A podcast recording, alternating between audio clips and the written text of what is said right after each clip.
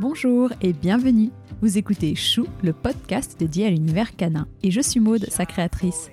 Dans la Minute Santé, je reçois une vétérinaire, une spécialiste de la santé canine qui nous fait profiter de ses connaissances et de son expérience.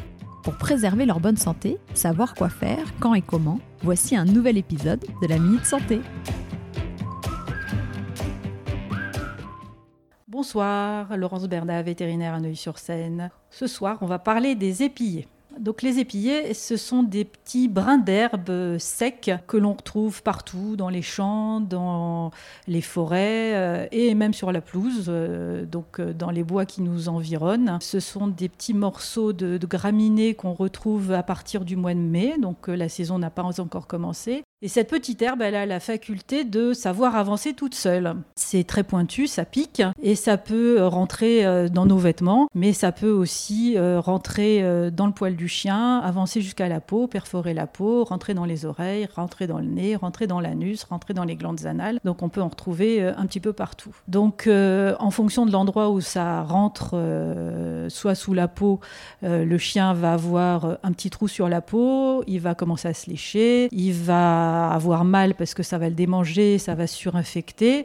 Et puis comme ces épillés ont la faculté d'avancer, et eh ben ça fait comme un petit tunnel sous la peau et parfois on peut retrouver un épillé en allant chercher qui va se retrouver plus de 20 cm, parfois plus loin euh, du point d'entrée. Quand il rentre dans l'oreille, il va avancer jusqu'au tympan. Là, le tympan, c'est un organe qui est très innervé, donc c'est très douloureux. Donc généralement, on a un chien qui peut se mettre à hurler euh, très rapidement parce que le moment où l'épillé se plante, c'est très violent. Vous allez avoir un chien qui va secouer la tête. Là, il faut vous dire euh, absolument qu'il s'est peut-être enfoncé quelque chose dans l'oreille. Il faut aller dardard chez le veto. Si on y va trop tard, on risque d'avoir euh, un épillé qui va avoir euh, perforé le tympan et qui va se retrouver dans la bulle euh, et c'est une autre paire de manches pour aller le chercher. Dans les narines, la même chose. On est parfois obligé d'aller tranquilliser le chien pour aller regarder et puis aller dans la cavité nasale, retirer ce, petit, ce petit épillé.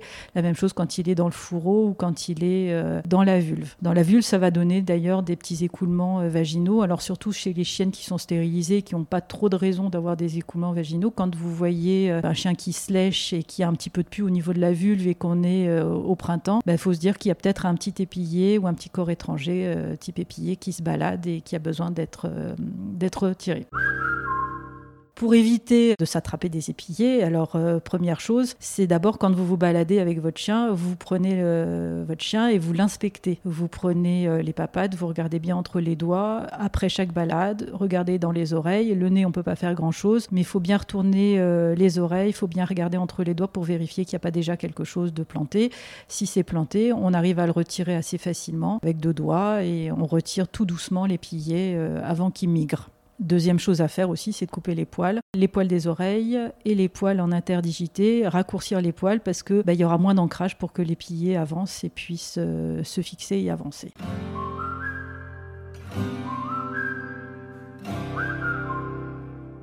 Si cet épisode vous a plu, n'hésitez pas à me le dire sur les réseaux sociaux et à le partager autour de vous.